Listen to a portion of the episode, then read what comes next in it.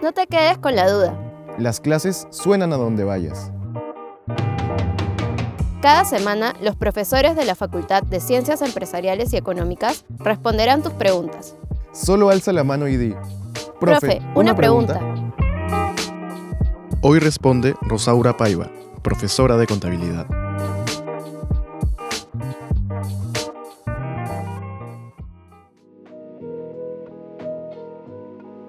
¿Qué tipo de negocios comprende la economía digital? Primero habría que trasladarnos a la década de los 90, fecha en la que fue dado a conocer este término, en el libro titulado La economía digital, promesa y peligro en la era de la inteligencia en redes del autor Don Tapscott. Fue uno de los primeros libros que mostró cómo el Internet podía cambiar el modo en el que se hacen los negocios. Hoy en día no nos queda duda, Don Tapscott tenía razón, dado que las innovaciones tecnológicas están más presentes que nunca. Podemos definir a la economía digital como el uso de las tecnologías de la información en procesos de producción de bienes y servicios, así como en su comercialización y consumo. Algunos ejemplos de estos cambios tecnológicos son la banca digital, el comercio electrónico, las aplicaciones móviles, las plataformas colaborativas, entre otros. Ahora, debemos entender que si bien es cierto estos cambios se venían dando paulatinamente, producto de la pandemia del COVID-19, se ha acelerado más aún el ritmo del cambio. Según Thomas Messenburg, la economía digital tiene tres características. La primera característica estaría dada por la infraestructura, que son los recursos tecnológicos con los que cuenta un negocio. Incluye todos los programas informáticos como software, hardware y el talento humano especializado. La segunda característica sería el negocio electrónico, que se refiere a los procesos que se desarrollan valiéndose de aplicaciones informáticas, herramientas en línea o plataformas digitales. Y la tercera característica estaría dada por el comercio electrónico, que es la compra y venta de productos y servicios a través de Internet. ¿Cómo están afectando estos cambios a los sistemas fiscales? Voy a tomar una frase del sociólogo danés Jensen. La economía digital no es un nuevo sector de la economía.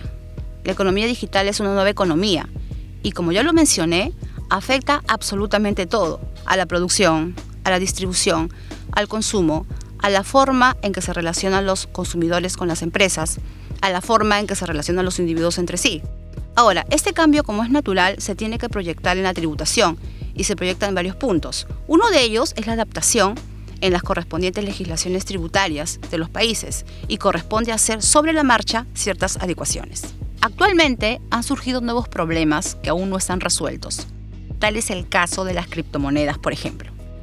Es de suma importancia saber qué tipo de bien son consideradas las criptomonedas en cada país, porque dependiendo de ello se puede derivar diferentes obligaciones fiscales. En el caso de nuestro país, no existe una legislación tributaria específica para criptomonedas. Sin embargo, respecto al impuesto general a las ventas, es posible afirmar que la venta de criptomonedas no califica como una operación grabada para el IGB, ya que no forma parte de los bienes muebles cuya transferencia en propiedad está grabada. Otro tema interesante que también tendrá que revisarse a futuro es sobre la inteligencia artificial, ¿Cómo se trata un robot fiscalmente? Por ejemplo, al sustituir un recurso humano, ¿es gasto o es un bien del activo fijo y por lo tanto se debe depreciar? Como se dan cuenta, hay todavía muchas interrogantes por responder. Y en el caso de los influencers, ¿cómo se regula su tributación? A finales de junio de este año se estableció que las actividades de los influencers, por ejemplo, la comercialización de productos físicos, la comercialización de productos digitales, las publicaciones patrocinadas, ser embajador de marca, eran consideradas como renta de tercera categoría y por ende debían pagar tributos tal como consta en el informe emitido por SUNAT, el 044-2022. En mi opinión, el informe emitido por SUNAT es muy general y no considera casos en concreto. Actualmente no existe una regulación precisa. Dependiendo de cada caso en concreto, podríamos clasificar las rentas en dos tipos. Por ejemplo, si tributa como persona natural sin negocio, puede percibir dos tipos de renta, ya sea rentas de capital o de trabajo. En las rentas de capital están los alquileres, el pago de derechos de autor, los pagos de derechos de imagen, etc.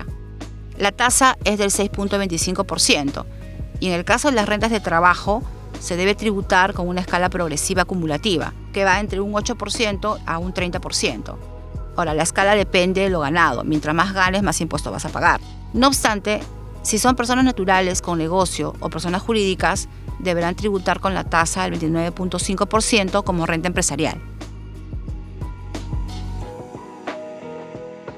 Estoy iniciando un emprendimiento digital.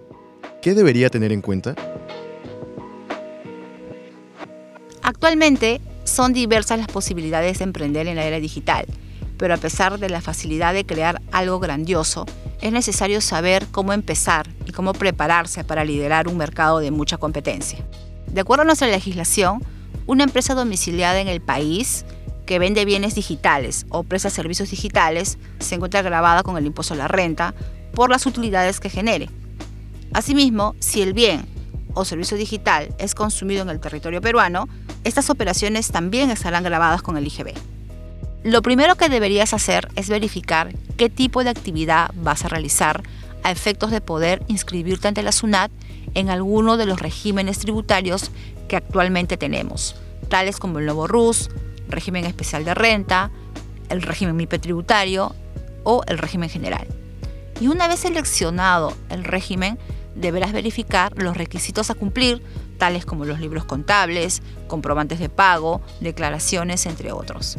Recordemos que a pesar de que el bien o servicio no sea digital, pero utilizas plataformas digitales para vender productos, como por ejemplo ropas, artículos de limpieza, repostería, etc., estás obligado a tributar con el impuesto a la renta y el impuesto general a las ventas. Y es tu obligación informarte a qué régimen tributario deberías acogerte y cumplir con tu deber de tributar.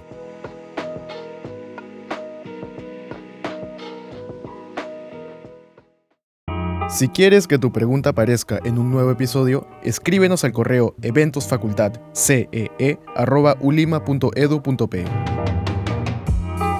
Para escuchar más respuestas a tus preguntas, suscríbete al programa en Spotify, Apple Podcast o la plataforma de podcast que prefieras.